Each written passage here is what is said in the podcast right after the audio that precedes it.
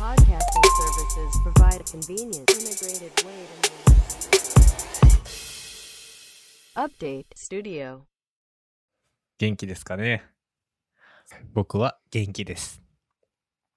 僕はね、あんま元気じゃないですね。どうして？どうして？いや、なんかね、今週、はいはい。なんか曜日感覚めっちゃずれてて、どうしてですか？それは。わからないっす。もしかしたら、ね、何か重大な病気にかかってるかもしれないですよ、それは。いや、多分5月に、あの、在宅やった期間が結構長くて、はいはいはい。で、6月1週目、フルで出勤して、うん。で、それで多分調子狂ったんやと思う。ですよね。やっぱこの前の放送でも言いましたけど、あれですよね。ちょっと、あのーフル、フルタイムに戻りたくない病っていうのがかかってるんじゃないですか？いや、戻りたくないことはないですよ、別に。鈍ってるって感じですか、シンプルに。うん、なんか、やっぱ家でもできるけど、やっぱり人と話した方が健全やなとうん、うん、うん。思ってますね。なんか以前よりもコミュニケーションを大事にするようになった気がする。えー、曜日感覚が早くなったんですか？遅くなったんですかね？いや、ずれる、それは。なんか、あ、もう、火曜日やと思ってたけど、水曜日やったりとか、はい。で、木曜日やと思ってたら水曜日やったりとかみたいな、そんな感じ。うーん。なんなんですかね正しくなんか週を認識できない。やばい。ちょっと病院に行った方がいいかもし 何の病院？れない。わかんないですけど。梅雨入りもしましたからね。それも関係あるんじゃないですか、ちょっと。ああ、気圧的な。はい。ちょっと頭痛いんですよね、まあ僕も。毎朝。なんかね、これね、年々、やっぱ気圧って体に変化、とか影響を及ぼすなっていうのを感じますわ ちょっとなんかリアルなトーンで喋るのやめてもらっていいですか？だって、年感じてるなんか明らか調子悪いもん。ええー、福永さんが、うん。あの健康体の。はい。雨の日はダメです。うーん。まあね、梅雨時になったら、この低気圧問題は皆さんどうやって乗り越えてるのかちょっと聞きたいですけど、僕は何もせず、ただエアコンが効いてる部屋にいないと、本当頭痛くなっちゃうし、あとなんか、気持ちまぶたが重たくなっちゃうんですよね。そんな経験ないですか？エアコンですか？はい気圧ですか、なんか、気圧変化なんですかね。中、室内から室外出るときに起こるんですけど、僕。僕はエアコンあんまつけない派なんで、え、室内やばくないですか？もうジメッジメじゃないですか？ジメジメっすよ。除湿機、フル稼うん働。いや、もう、早く終わってほしいなっていう。始まったばっかであれですけど。あれがおすすめです。ズツールっ頭痛ール薬ですか？ていうアプリがあるんですよ。あ、アプリですか？気圧の上下を、へえ。まあ予報も含めて。ちょっと、それはインストールしますね。はい。めっちゃ絵面的には緩いです。まあでもあれですね。あのーすごく仕事ですけど、先週、山登り行けてよかったですね。ああ、大文字ね。ね、雨、大文字山ね。ちょうど梅雨入る前に行けてよかったなってほんまに今思ってるんですよ。滑り込みっすね、ほ完全に。んと滑り込みで、久しぶりに京都も回って、街並みも見れて、京都いっぱいいいなって思いましたね。なんかこう、山登るとね、うん。まあ良かったじゃないですか。いや、もうよかった。ほんとよかった。何が良かったって言われると、うんあの森の中の特有の感じというか、うんうんなんか森林浴？うん。というか、なんかああいう山ってマイナスイオンが出てるっていうじゃないですか。うん。ああ、言いますね。マイナスイオンって、ほんまにあるんすか？それ、僕に聞いてわかんないですよ。マイナスイオンがあるかどうかは。マイナスイオン自体は存在するんですけど、はい。なんかマイナスイオンがどういい影響を体に及ぼすのか。ああ。確かに、なんか、だってマイナスかプラスかって電荷だけの話でしょ？そうですね。確かになで、疑似科学っていうもの。のがたくさんあるんです、そういうのが。こはい。う、一見科学っぽいような言葉を使ってるけど、そんなんないやろっていう。うんでもみんな騙されて雰囲気で使ってしまってるみたいなのがあるんですけど、はいはいはい。まあマイナスイオンは結構疑似科学の代名詞的なところもあって、昔はなんかマイナスイオンが発生するブレスレットとか流行ったんですよ、めっちゃ。マイナスイオンがスポーツ発生す選手とかがつける。てて。そんなんあるんです今なん、かみんなつけてません？あの、スポーツ選手が。トルマリンとかなんかチタンとかが練り込んである、なんかネックレスみたいな、体調管理のためにみたいな。ああ、ありますね。ファイテンとかが出してるのかな？うんうんうんうんうん。テープとかもあるじゃないですか。ありますね。なんかああいうやつの、もうそれこそ一番最初の流行りの時、何年ぐらいかな ?1990 年とか95年とか多分それぐらいだと思いますけど。うん。うん、95年とか2000年とかそれぐらいかな。やと思うんですけど、流行ったのがあって、はいはい。で、まあなんかマイナスイオンが良かったんかなとか思って調べたらやっぱりマイナスイオンは嘘っぽいっすね。なんとも言えない。マイナスイオン、嘘なんすか？嘘っぽい。あららら。なんかその理論の論理性が極めて低く。体系も立ってなく、普遍性も低く、データの再現性も客観性もないし。なんじゃそりゃ。なんか滝があるところによくマイナスイオンあるって僕は聞きますけどね、昔から。うん、あんのかね。湿気はあるけどね。ね。だから水が大事なんですよね、あれ要は。だからそのなんか山の中とか、そう、滝とかのところ、あるとこ行くと、確かになんかこう、落ち着く感じはありますよね、気持ちが。うーん。それはで確かですねも、。それはなんか、別の要素なんじゃないかなと思ったりしましたね。ちょっとスピリチュアル的なことってことですか？思い込みみたいな。いや、違います。なんか僕がこの前、大門山登った時に思ったのは、はいはい。なんていうかな、こう、機械の音がしない、あんまり。ああ、人工音みたいな車感じですか？車の、そうそう人、人工の音がほとんどしなくて、うんうんうん。まあ、人が歩くその地面のザッザッザッって音とか、はいはいあと川が流れる音とか、うん葉っぱがこうサラサラ言いながら風になびいてる音とかうんが聞こえてるじゃないですか。いわゆる自然音っていう音ですよね。うん、そうそうそう。それがストレス軽減になんか一役買ってるんじゃないかなと思って、なんかそれそれがすごい心地よかったんで、自分的には。いや、それは僕も一緒ですね。確かにそれは感じてました。だからマイナスイオンとかじゃないと思う。マイナスイオンとかじゃないと思う。確かにそれはそうですね。うん。で、それ関連で、関連で、なんか面白い記事があったんですけど、ほうほうほあの、日本では結構大手のう。うん。気候新聞っていうはいはい、媒体があって、なんか、このラジオで聞いたことあるぞ。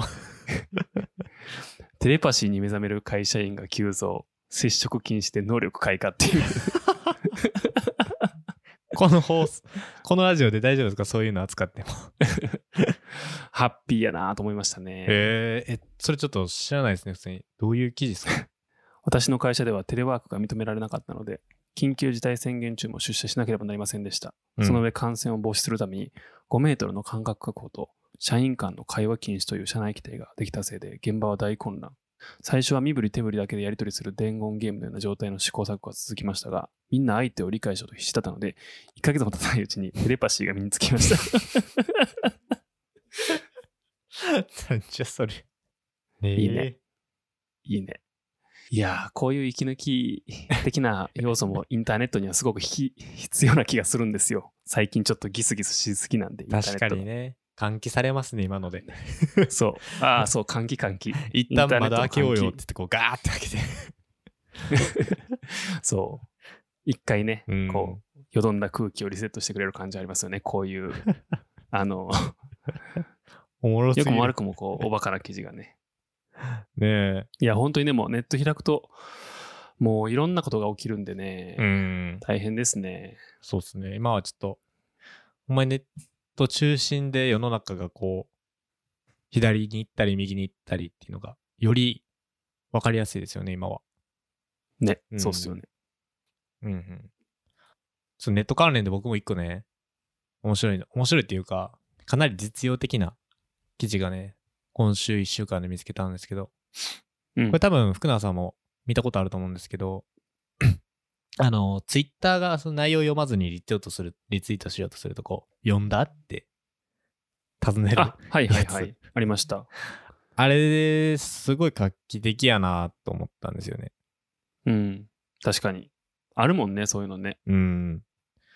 なんか、こういうのって、あれですね、インスタが、こう、いいねを、なんていうんですか、見えなくしたみたいに、こう、プラットフォーム側からの、ちょっとこう目指したい世界観っていうのが、今回、ちょっと、この記事では見えたっていうかね。これまでちょっとあまりにもなんか野放ししすぎやろみたいなこう意見が多かったじゃないですか。ただなんかこういういいねを見、インスタグラムで言うといいねを見えにくくしたみたいに、こうツイッターが今後はリツイートね、する前に、こう読んだってこう、一個出てくることで、あ、むやみやたらと無意識に内容読まずリツイートする人っていうのが減ってくるんじゃないかっていうところで、まあなんかこう、全体的に窓を増やしていくって言ったらいいんですかね。さっきも言ってましたけど、こう換気をするための窓を増やすっていう施策がいっぱい打たれてきて、なんかリツイートをする人いるじゃないですか、たまに。何も考えずに。はい。あれで、なんかこう、ふとしたツイートが急にバズってしまってみたいな。うん。なんかそういう現象あって、なんか傷つく人も出てきたりだとか、ね。なんかそういうのがあったりするんで、なんか今回ツイッターがこういうことするのって僕的にはすごく賛成っていうか、もっともっとやっていってほしいなと思うんですけど、はい。今後、なんすか、こういうプラットフォーム側が目指したい世界で、ツイッターとかがこういう機能出しましたけど、なんか他に、なんかこんなことあったら面白いなみたいな機能あったらいいなっていうのはあります？ツイッターが。それこそ今、なんか実装されてる、こう、昔はなかったですけど、コンテンツの検閲というか、なんかこう、この内容にはセンシティブな内容が含まれていますよとかっていううんうんうんのとか。あと、前回のアレックスのやつで言いましたけど、はいクソリップ防止機能うんっていうのもついたりとかしてるんですけど、なんかこれは確かに言論空間を放置しておくと、うんどんどん荒廃していくじゃないですか、その空間が。そうですね。で、それをなんとかせなあかんっていうのもわかるんですけど、一方でこう、プラットフォーム側が、その発信する内容にまあある種制限をかけてしまってもいいのかみたいなのはありますね。うーん。確かにね。なんか言論の自由ではうんうんうん。なくなってしまうじゃないですか。はいはい。まあそのプラットフォームを使わなければいい話なんですけど、なんかツイッターとかってほぼインフラ化うん。してしまってる部分もあると思うんで、そう考えるとね、うん。なん、か、まあ良くもあり、でも悪くもありっていう、うんまあ、ユーザーのモラルを上げていくのが一番根本的な解決になると思うんですけど、それもなかなか簡単ではないんで、うん。難しいなと思いながら、なんかそのバランスを見てますね。うん。そうですよね。なんかツイッターに限らずですけど、ネットとかでこう、記事があったりだとか、まあコメントしてる人、何ですか、ヤフーとかもありましたよね。こう、同じようなことを取り組んでましたよね。一日何万件以上のコメントさ削除するみたいな。なんかそういう取り組みしてましたけど、こう意外となんですけど、こう書いてあることを書いてある通り、まあ文字で書いてあることを書いてある通りに理解するって、やっぱ意外と高度な能力ですよね、これ。うん、うん。で、そこで何かこう、誤読が発生し、それが派生していき、なんかこう、伝えられたかったことが伝わらなかったりだとか、間違って、まあ誤読されるっていう現象があるんで、なんかこう、一個なんていうんですかね、熟読を促す仕組みですよね、これって。そうですね。なんで、これまあはいいですよね、割と。ただなんか一方でやっぱり最近こう、ネット上でパッと目を引くために、うん。例えばタイトルとかが過剰になんか煽り気味だったりとかになってる傾向がある気はします。確かに。ある。そういうのが抑制されていくってことですもんね、こういうのがあると。うん、そういうことですね。まあ、記事の中身もミスリードというか、切り取りだったりして、うん、あんまり信用できひん感じはありますけど、まあでも一旦考えるのはありだと思います。なんか何気なくこう、リツイートポンって押しちゃったのが、うん、それがね、とんでもないこう、拡散のうん。一直になってしまってる可能性は十分にあるんで。うんうんうん。まあ、あとは拡散されたものを自分たちで、なんですか、分析できるようになるっていうのも、一個必要かなと思ってて。またツイッター関連ですけど、なんか、めっちゃ前にですね、こうノイジーマイノリティの話したと思うんですよ。はい。もういつの放送かちょっともうめっちゃ前ですね。めっちゃ前なんですけど、多分2019年とかじゃないですか。2019年でやったんですけど、これもですね、あの、もうツイッターがこう動きますと言わんばかりにですね、その、まあ、リツイートする前にですね、ちゃんと読んだって尋ねるシステムもありますし、あの、ちょっとたくさん見える、たくさんに見えてしまうようなこう誹謗中傷っていうのは実はこう少数の人からっていうところが上げられるっていう話も、その回ではしてたんですけど、まあ、要は、はね、あの、誹謗中傷する人って結構、なんか、うわーって言ってて、めちゃくちゃこう、多くの人が言ってるんちゃうのっていう感じっていうのが、よくこうね、誤解されてしまうんですけど、意外とそうでもないみたいな、っていうところがあって、またこれがツイッターがですね、自分とか他社に送られてきた、こう、リプライを、まあ、可視化するシステムっていう、まあ、リプライユーザー可視化システムっていう、まあ、そのまんまやんけっていう、まあ、そのベータ版がね、こう最近こう開発されたらしくて、うん。まあ、これめちゃくちゃ助かるなと思って、なんか、これ、東京大学とかがよく研究してるテーマで、炎上に加担する人って、実は1.5%ぐらいしかいないっていう。はい。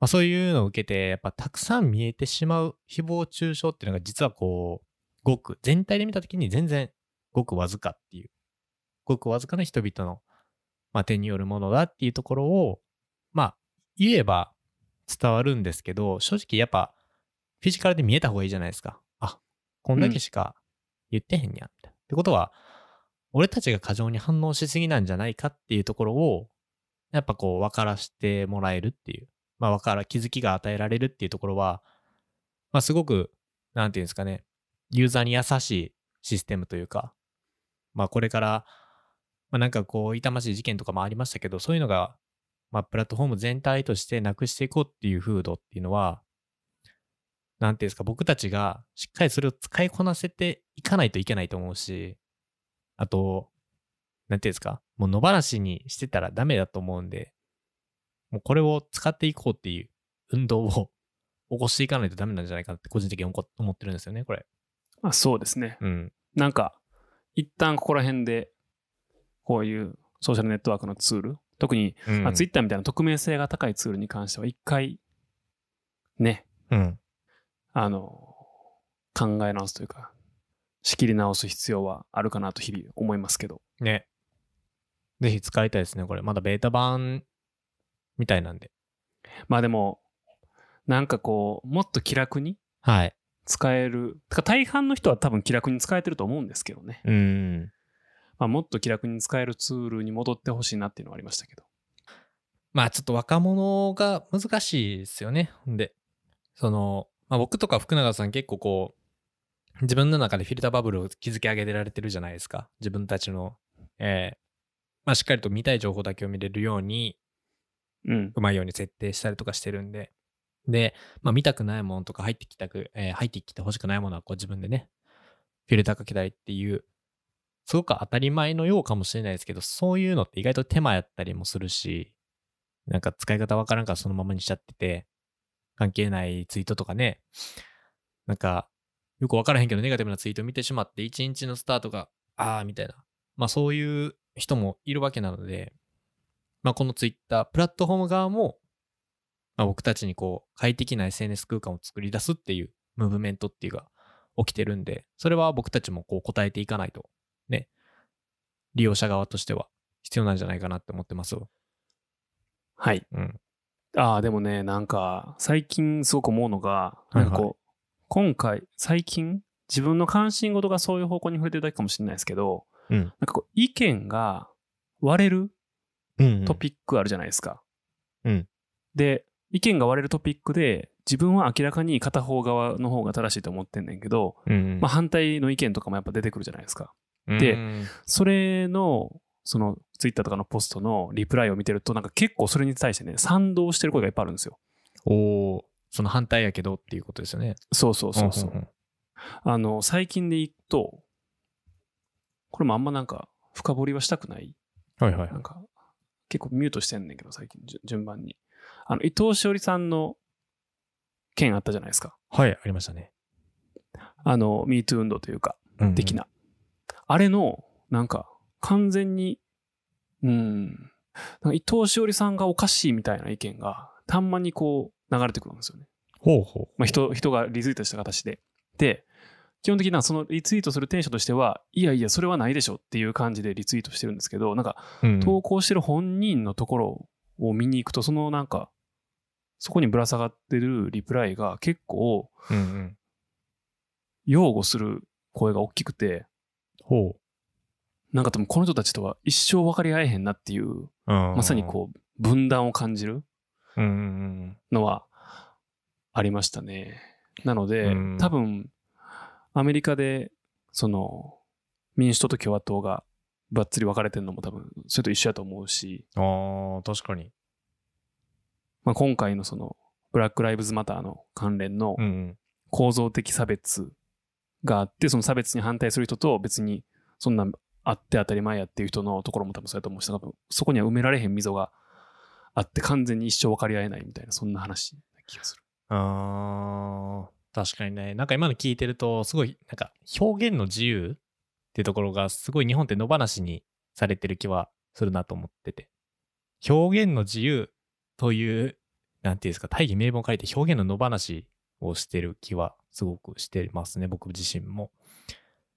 なのでなんかこう、よく、なんですか、僕大学生の時も言われたんですけど、こう、批判とか、批判や議論とこう誹謗中傷ってこう分けてちゃんと考えないといけなくて、みたいな。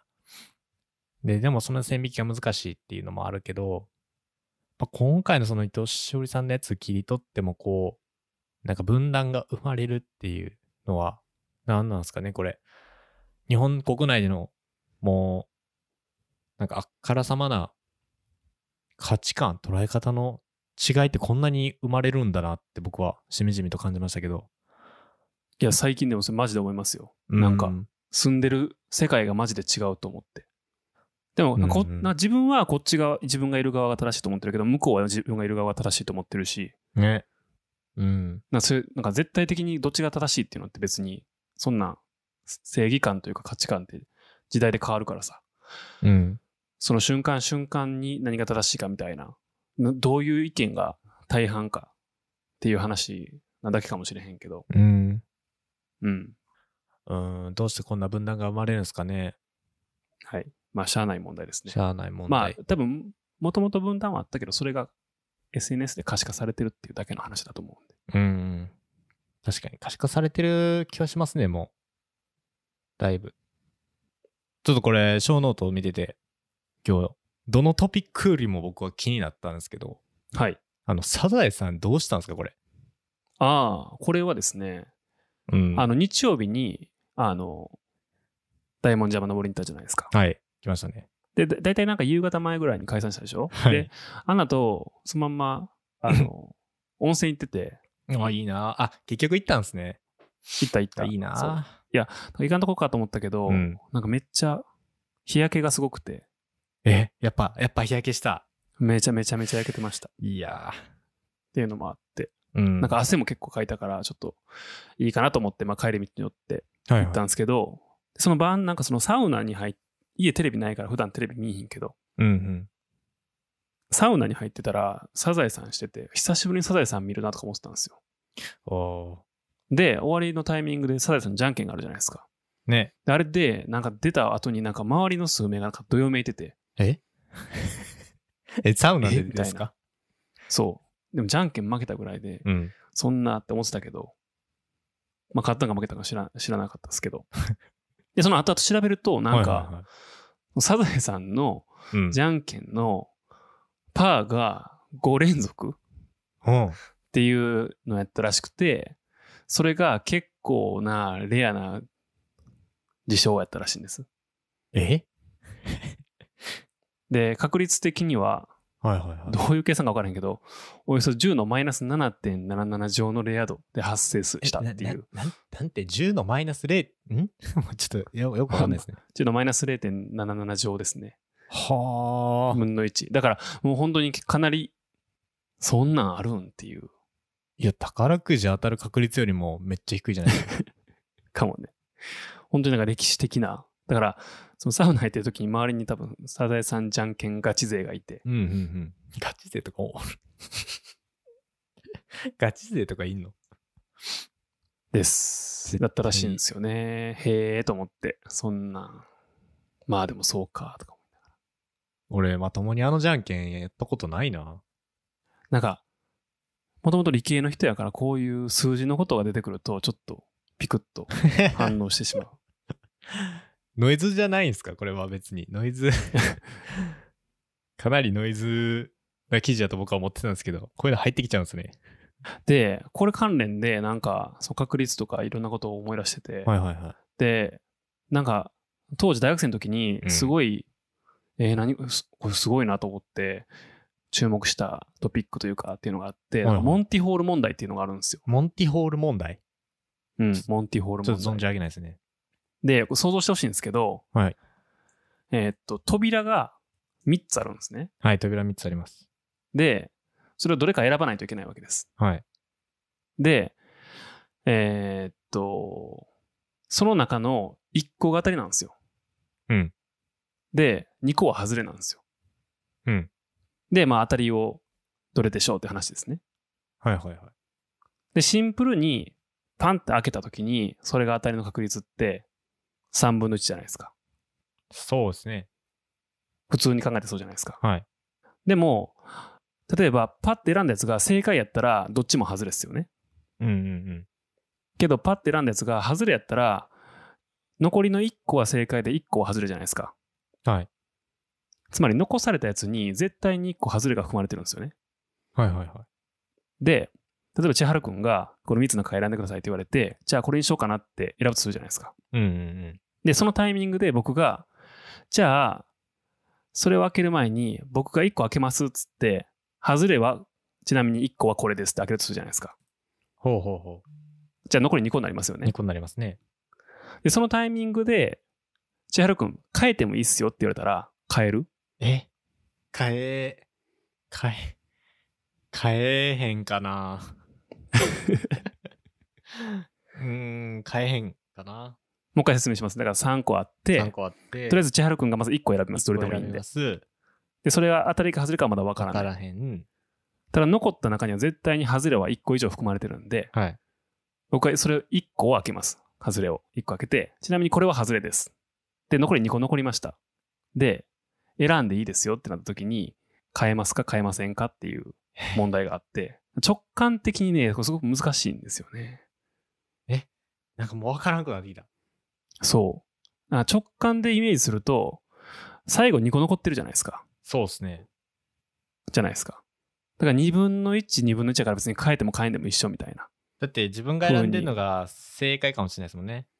そうそうそうそう。って言うんすけど、実際は変えた方が正解する確率が2倍になる。ですよ。ちょっと冷静になっていいですか？はい。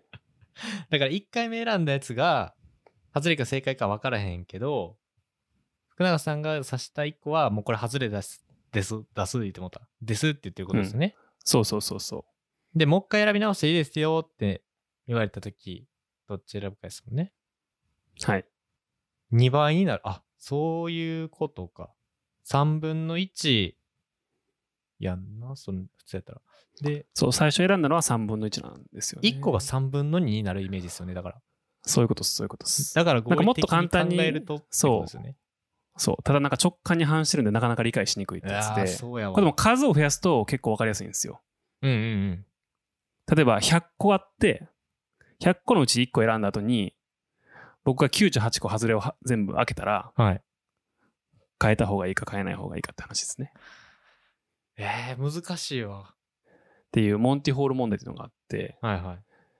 まあ、サザエさんと何も関係ないんですけど、サセさんからそのまあ、サザエさんのか確率の話が出てきたから、ああ、そういえばあったな、こんなんと思って思い出したんですよね。ほんまに数なかなか面白いですね。うん。モンティホール問題。有名です。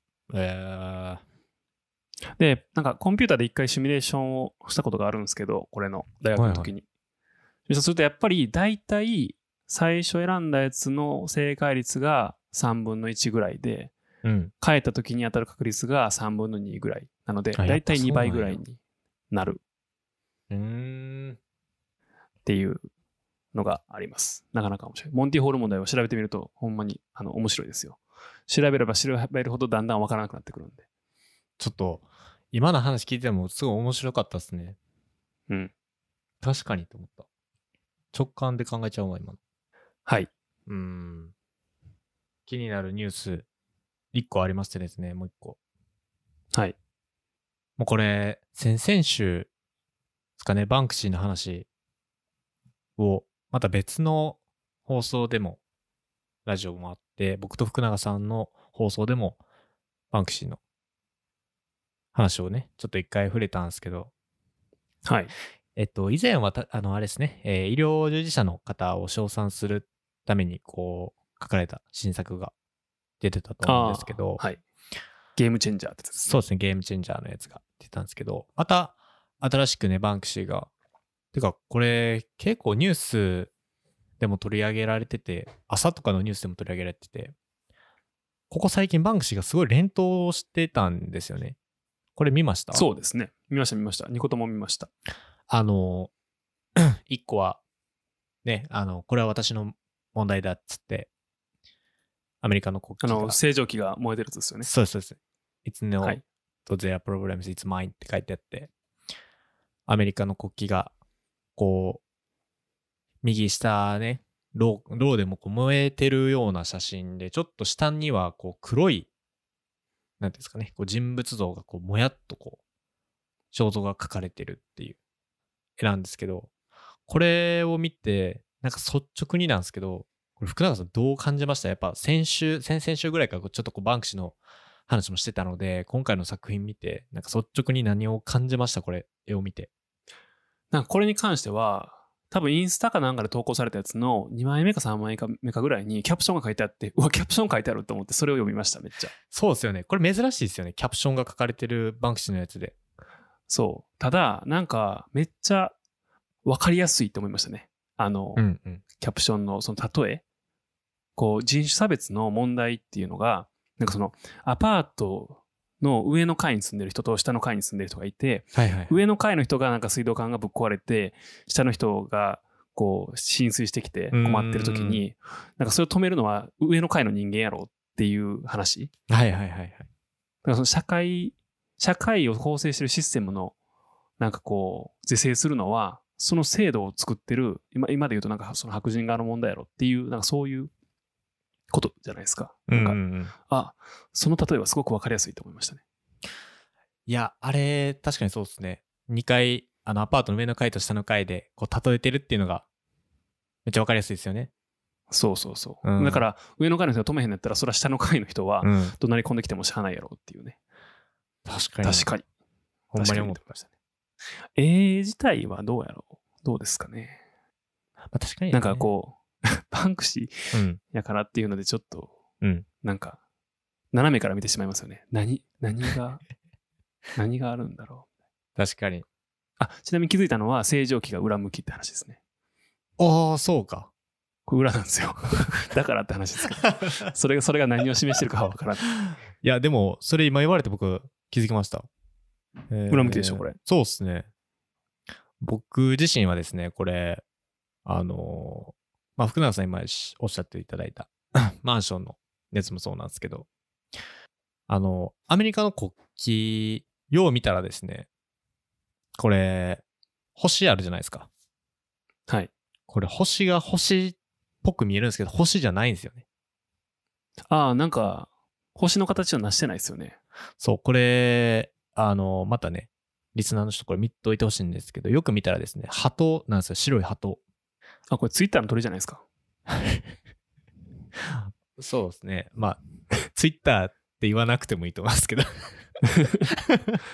あ、でもそれをそう見るとめっちゃ面白いですね。なんかその、まあ、星の紋章がこう今白い鳩のようにも見えてるんですけど、これ白い鳩って言ったらこう平和を象徴するので有名ですけど、今それがこう脅かされてるんじゃないかっていう風なメッセージを、まあ、僕的にはこう見て取れて、まあそれを同じような見方をしてる人いるんですけど、まあなんかこう白と黒とのこう上下関係っていうところにも、まあ、見えたりするんで、まあ結構相当メッセージ性強いですよね、これと思って。うん。うん。なんか僕があるのは、あれですね、こう、黒人の方が亡くなっていて、それにうん花が添えられてて、で、追悼のキャンドルも立てられてるんですけど、その追悼の炎があアメリカを焼き潰していく的な、うん実際に。ね、その暴動騒ぎになってるところもたくさんあるんで、そうですよね。これこれこれに乗じてみたいな感じで、うん。なんか先週あったじ話してたじゃないですか。うんなんか、こう暴れる理由にこれを使ってるみたいな。そうね。それ、はやめようみたいなのあったじゃないですか。うん。それをこう、斜めから書いてんのかなと思ったりはしましたけどね。確かにね、ボード をする言い訳に使ってるんじゃないかっていうところでしたよね。前回の放送だったら。うん。これはそれを感じさせられますね。これもう一個、あのー出てたやつがあって、まあ、そのアメリカの国旗のやつは、そのジョージ・フロイドさんの、えーの殺害がきっかけで起きた暴動を、元に書いてあるやつなんですけれども、あのー連投でですね、インスタのそのろろうそくの火によって燃えてたアメリカの国旗と、また、えー何日後かはわかんないですけど、もうすぐなんですけど、あの、イギリスのブリストルっていうところの奴隷商人のこうエドワード・コルトンの銅像っていうのがあるんですけど、はい。その抗議者の人たちがですね、その台座からこう引きずり下ろす、まあ、画像があるんですけど、またこれ、あの調べたらすぐ出てくるんで調べてほしいんですけど、まあ、今度は、まあ、ドローイングですよね。あの、絵画だとか、えーテキストの文字とかではなく、こう白黒の分かりやすいドローイングで書かれてるやつがあって、これも、なんですかね、あの、今度国またいでの絵じゃないですか、これ言っちゃえば。1枚目はアメリカで,、はいそうで次イギリスでっていう。これすごいスピードっすよね。だから国またいでもう訴えかけるスピードが速なってきて、で、実際にこれ破壊されたんですよね。うん、そうですね。これなんか、同じ時間、同じ世界で、なんかこう、起こってることなんやって僕は素直に思ってしまって、誰かが描いたそういう絵とか、まあドローイングですけど、今回作品の。それがなんかこうリアルに起こってるっていうのを感じると、なんか絵が持つ、まあアートが持つ力っていうのはほんまに計り知れへんなっていうのは、すごく感じたんですよね、この絵見て。でも、これのなんか、バンクシーの投稿のコメントにある、はい。この、ここにもともとあった像がなくなってしまって悲しいっていう人うんうんもいれば、それがあることがムカつくっていう人もいると。うん。どうすればいいかっつうと、それを引きずり下ろしてる像を新たに作ればいいっていう話あったじゃないですか。はいはいはい。天才って思いましたね。うん。天才と思った。これは。だからそういう、いうのがうまいですよね。なんかこう、うん。やっぱ見た人、アート作品を見た人のリアクションも含めて、それを作品にするっていうのがなんか結構、そこまで見越してる感がありますよね。バンクシーの作品っていうのは。うん、本当そうだと思います。あのーまあ、シュレッダーのやつもそうですけど、描いた絵がアートでこう、とどませるんじゃなくて、その後も何かこう、なんていうんですかね、もう見据えてるじゃないですけど、今回のやつとかもそうですけど、どういうリアクションが来るかっていうのをね。はい。なんかそれひっくるめて、なんか、センスが高すぎる。なんか別次元やし、当たり前ですけどね。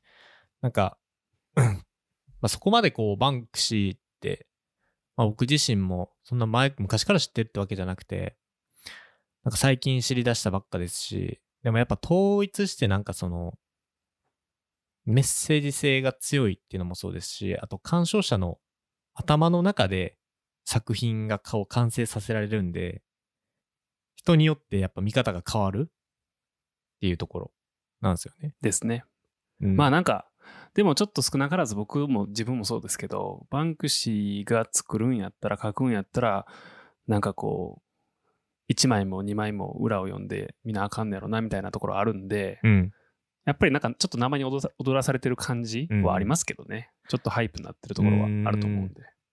確かにな。なんかこの話を、そう、あのーまあ、ちょっと同期の友達、まあ、ある友達に、まあ、なんですか、バンクシーの話をしたんですけど、この絵見てどう思うって言ったらね、ん？うん、燃えてるね？って言ったんですよね。燃えてるね。まあだからそれ100%らしいねはそれで100%純度でそのまま受け取ってるんやなって。だから、なんていうんですかね、ノイズにもなってないから、そういう人って、なんていうんですかね、自分ごとか、あまりこれ角立たせないように言うと、まあ要は結局その他国のことっていうのがあまり自分ごとか、あんまする必要もないと思ってるし、する必要ないなって思ってる人の、こ結構こう、現れやなと思ってて、絵一枚見て、その人の反応を見て僕は結構、その人の価値観とか考え方っていうのが、一枚の絵とか見るだけで出てくるんやなってすごく感じるんですよね。うん。多分自分ごとか否かで見え方が180度も変わるから、まあ、これバンクシーの作品だけにとどまらずですけど、なんかそういうきっかけになりましたね。僕はこれから自然の風景見るにしても、絵を一枚見るにしても、人がどう感じるのかっていう、でなぜそう感じるのかっていうところの気づきっていうのが、アートの力やなっていうふうにしみじみとちょっと感じたんで、お、なるほど。友人から、はいはい。この、燃えてる絵というか、その、燃えてる絵につけられてたキャプション、うん。上の階の人間がっていう話は、イギリスの階級社会にも言及しているのではという。あ確かに。なるほどな。まあ、そういう見方もできるね。確かに。うんなるほどね。まあ、こういうのを起点に議論がたくさん起こることはいいことです。なんかこういうプロセスはすごい楽しいですよね。だから、えー一枚見て、俺はこう感じたなっていうのが、え？そこまでのロジックを知りたいっていうか、そのまあ、結構インスピレーション的なもので、えー感じたことっていうのもたくさんあると思うんですけど、全く例えば、まあ、ぶぶっちゃけ言うと僕らもう完全バイアスかかってると思うんですよ。もうバンクシー。確かにね出したからっていう。うん。多分こういう見方をしたら、こういう見方をしたらっていう、こう、なんていうんですか、主体的に見るというか、書いたものに対して自分からこう、意味を見出す姿勢っていうのがついちゃってるんで、あれなんですけど、まあ、今回みたいにこう、フラットにこの絵を見た時に何を感じるかっていうところの視点も結構取り入れていく。まあこれは何事でもそうかなと思うんですけど、自分たちがこう、携わってるとか思い込んでることの外側にいる人たちっていうところがどう見えてるのかっていうのを知ると、なんか、より、ほんま世の中の現状とか、まあ、世代間のこう思考の違いっていうところが見えるんで、なんか絵一枚とかって別に大したことない人ってこう、思わずに、なんか絵から見何かを見出すっていうところは、教養として今後必要ですよね。教養。なんかこう、学生もそうですけど。まあ、でも、芸術作品って基本的になんか、いろんなものを知って、なんか、事前のインプットがないと楽しめないことは結構多いんでね。うん。というね、僕はちょっとこう、バンクシーの連投が、この1週間で、おおって思ったんです。だから1週間でこれ起こったんで、2つ。なかなかない現象やなと思ったんで、今回ラジオとして残しとこうと思ってます。はい。あとは、そうっすね。じゃあちょっと、もう一個いいですかね、僕。はい。えっと、まあ、この絵画に関することもそうですけど、すごく、まあ、僕もそうですし、福永さんもそうですけど、映画を見るのが結構好きじゃないですか。はい。映画もそうですし、ドラマもそうですよね。見るのが超好きで、まあ、最近とかくこういうエンタメを消費する機会っていうのが、まあ、このコロナの影響でも増えてきたので、まあ、エンタメに関する、なんていうかね、僕、こう、論文ってあったりとか研究みたいなものも、自分のこう、情報源として、情報の窓口として、こう、すごい広がったんですよ。ここ最近。うん。で、もうちょっと記憶では、ちょっと昔の話になってしまうかもしれないですけど、ジョーカー覚えてます？去年、はいはいジョーカーの映画見た人、多分多いと思うん僕はですよ。意地でも、意地でも見えひんかったですね。あ見見なかったんですか？いや、なんか、一番最初、こう、なんやろな。ファーストウェーブに乗れなくて。はいはいはいはい。で、流行ってから見てたまるかみたいな 変なプライドが。まだ見てないっていう。なんすかそれ？何の意地なんですか、その。ねえその、まあ、ホアキン・フェニックスとかね、ロバート・デ・ニーロが出ておりましたけど、有名なところで言いますと。まあ、その、まあ、今回、まあ、どういう内容かっていうと、まあ、詳しい、えー僕が参照した、ね、論文みたいなところは、ショーノートに貼っとくんですけど、まあ、よく、今回のジョーカーもそうですけど、映画とかで、まあ、なんか精神病を取り扱うような映画ってあると思うんですよ。はい。こう、狂ってるっていうか、まあ、狂気の沙汰みたいな。うん。そういう映画見ると、なんかちょっと、精神病への偏見が増すんじゃないかって思ったことないですかね。なんかこういう人がいたら、例えば同じ仕草してる人いたら、こいつナイフ持ってんちゃうかとかもそうですけど。なんかちょっと、まあ、要は映画の内容とリアルとをこう混合させてしまい、えーそこからこう想像喚起してしまうっていうような現象ですよね。うんうん。で、まあこれ、まあ僕が見た内容が、まあここ最近出た内容なんですけど、そのジョーカーを元にした実験で、まあ、問題意識、まあこの内容で挙げられてた問題意識っていうのが何かというと、まあニュースの記事でもそうですし、フィクションの内容でもそうなんですけど、まあほとんどの人っていうのはこう、メディアを通して精神病について学ぶことが今は多いですよね。うん。で、一方でこういったこう、まあ、ニュースの記事もそうですし、フィクションもそうなんですけど、多くは結構、まあ、有害なものなんじゃないかっていうところを問題定義してるんですよね。でその点で、こう、今回の映画のジョーカーを、まあ、かなりこう、フィクショナルなものの影響をこう選べる、かなりいいサンプルじゃないかっていうところで、ジョーカーを使った実験をしたんですよ。うん。まあもちろんこれはかなり、えーまあ、作品自体を否定するようなものではないんですけど、単純にこういう、まあ要するにフィクションですよね。のものとか、あとは、まあニュースの記事でもそうですけど、精神病について書かれているものに対して人間はどういうふうな精神的な、こう、変わり、影響を受けるんかっていうところを調べたんですけど、まあもちろんこう対照的と言いましょうか。ジョーカーと比べる映画が必要なんですけど、この研究チームはですね、まあ150人以上の男女を対象にですね、こう半分に分けてジョーカーを見せます。はい。で、もう片方には、皆さん大好き、ターミネーター、ニューフェイトを見せるんですよ。なるほどね。あの、まあ見たことない人も大体わかると思うんですけど、まあ、かなり正反対なんですよね。ターミネーター、ニューフェイトとジョーカーを見せるとこう分けて、で、もちろんこう無作為、無作為にね、こう割り当てて、あの、前後で、皆さんにね、精神疾患を持つ人々にこう偏見を持っていないか、こう、チェックするんですよ。事前に。事前に。で、はい。まあその項目1個具体的なものを挙げると、例えば精神病の、えー人のこうそばにいると不安になりますとか、精神病の行動はこう予測不可能であるみたいなこう発言に対する。まあ、どれぐらい賛成ですか反対ですかみたいな感じでこう聞くんですけど、これジョーカーを見た人は、こう精神疾患を持つ人への偏見が増加しちゃったんですよね。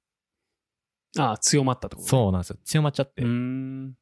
で、これはまあ予測通りというか予測通りなんですけど、まあ、もちろんこれ見た後やからっていうのも考えられるんで、時間が経てばどうなるかっていうところまでは、こう、追求されてないんですけど、これまあ要はですね、まあ今回、まあジョーカー見たことある人だと思うんですけど、まあかなり狂気なんですよ、あの映画自体が。まあ影響力強いと思うし。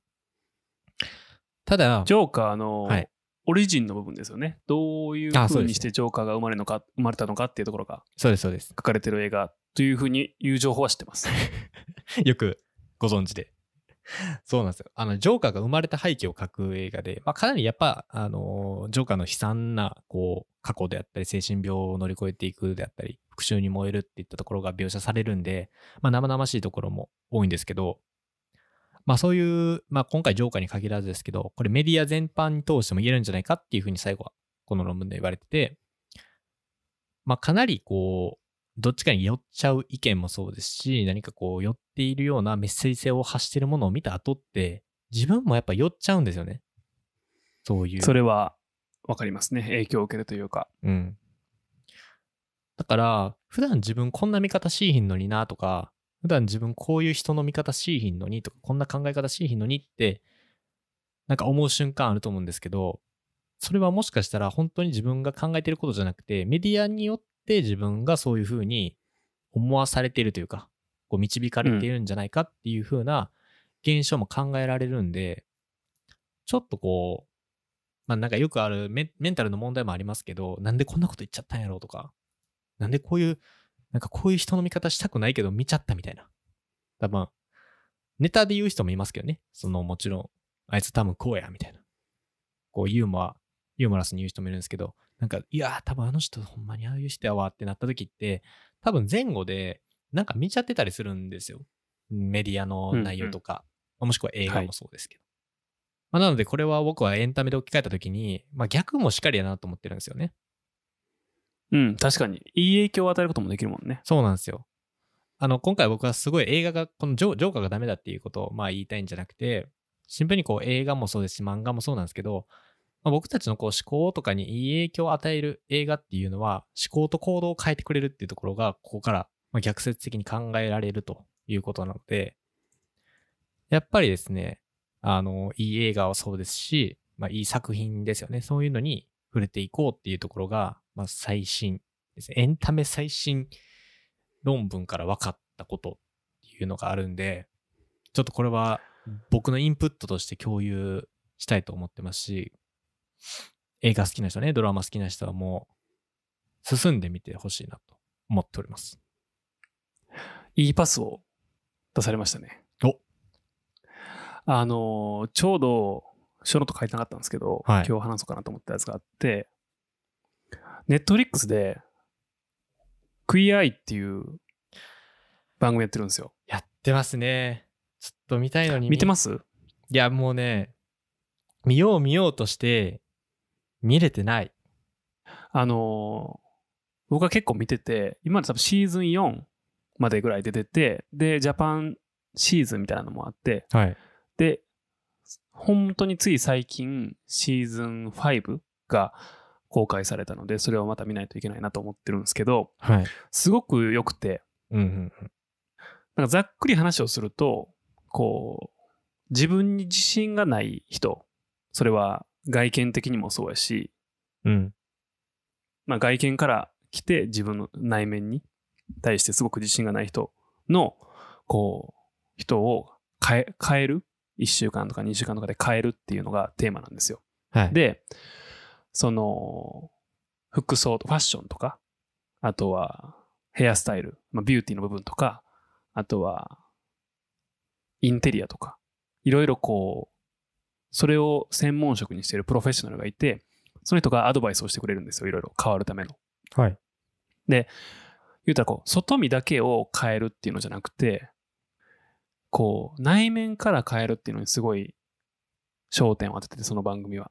はい。だから少しでも自己否定的な、例えば、この服似合うと思うよみたいな話をして、いや、こんなの私には似合わないみたいな話をしたら、あのそれに対してなんかめっちゃ怒られるわけ。へえ自分に価値がないみたいなことを言うな。なんか、お前にはすごく、お前は生きてるだけですごい価値があるんだみたいなメッセージをもうなんか鬼のように浴びせて、で、だんだんやっぱこうメンタルが変わってくる、表情とかも変わってくるし、で、それをなんか自分が変わる節目になるようなイベントが最後にあって、うんうん。で、そこで、まあ、力強く生まれ変わって、また生活を送っていくみたいな、そういう番組なんですけど、うん。すごくね、見てて、感動するし、なんか勇気をもらうし、前向きな気持ちになるし、あと、あの、そのスペシャリストが5人かな、6人かな、いるんですけど、うんうん。5人とも、まあ、クイアアイという名前、タイトルのぐらいなんで、5人とも、あの、ゲイの人なんですよね。そうですよね。クイアアイって。そう。しかも一人は、確か黒人かな。なので、自分自身も小さい時にすごい偏見で見られたりとか、心ない言葉を浴びせられたりとかっていう、なんか痛みを知ってる人うん。でもあるというところから、なんかすごい人としても強いし、なんか優しいし、うん、見ててすごくいい気持ちになりますね。だから、ああいうのを見るとね、こううん気分が下がってる時にああいうのを見ると、すごく、はあ頑張ろうっていうテンションになります。ちょっと見たいですね。今シーズン5まで出てるみたいですね。はい。最新が5ですね。ちょっと見させていただきます、これは。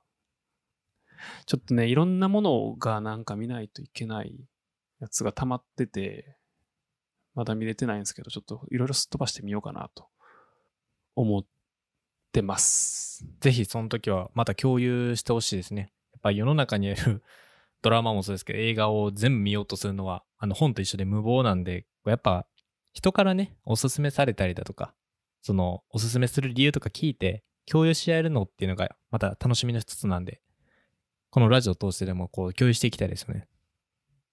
なんかね、あ、得意愛を見ててすごいなんか学びになるのは、学びというか視点が変わるというか、はい。あのね、日本でい、日本でせ生まれて、日本で暮らして、日本で成長すると、基本的にこう、人に迷惑をかけないように生きないといけないよっていはいはいはいうのが強いですよね、結構。強いですね。なんかこう、人から教えられることとして。うん。で、もう人のことをちゃんと考えて行動しなさいっていうふうに言われるから、なんか自分のことをなんかみんなないがしろにしがちな側面は少なからずあるかなとは思ってるんですけど、はいはいはい。なんか、クイアイ見ると自分のことをもっと大事にしろっていうメッセージをすごく感じるんで、なんか日本人こそ見るべきかもって思ってます。うんうんうん。そうですね。もうめマジでこう日本ってこう温厚特実であるのがつつましいっていうこう性質でね、こう人情厚く誠実であるんだよっていうこう人に優しくっていうのが、こうまあ文化的なもんもあるんでしょうけど、だからこそなかなか自分を表現するところに、なんですかね、良しとしないというか、まあ自由さを与えられてないっていうところはありますんで、確かにそれは見て、自分をこう表現する方法すらもわからない人たちにとっては気づきにもなりますもんね。その通りですね。これはクイアアイは要チェックですね。はい。またネットフリックスパーティー、あ、あの、1話1話完結してるんで、はいはいはい。またネットフリックスパーティーでもやりながら見ましょう、みんなで。いいっすね。で、みんんなで前向きになるっていうね。最最高ですね。めっちゃ素敵な。めっちゃ素敵な時間や、でもそれ。みんな見終わって、い、や、今日も自分が好きになったねって言ってこう。